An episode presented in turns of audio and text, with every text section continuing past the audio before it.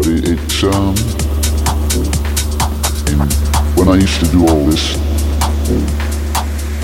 we, uh, we give kids, they write in and tell us what they like to do.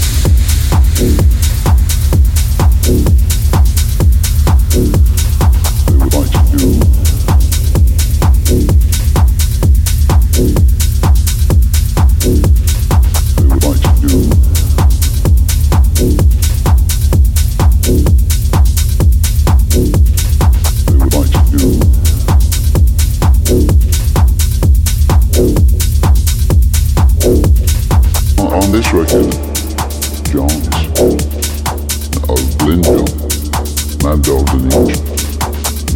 Um, and we went through and we designed it, you know what I mean? I, I, I just tried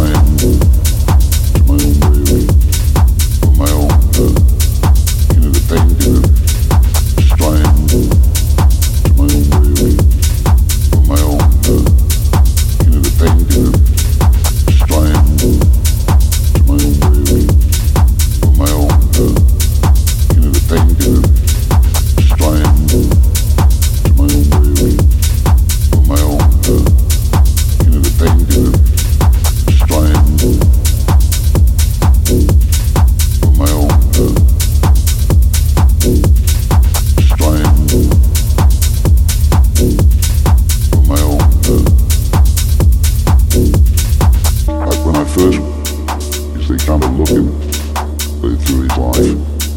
When he got around with Vinata, the S-Gate, and I think Quincy, who's followed the trend, you know, just, so I did an album with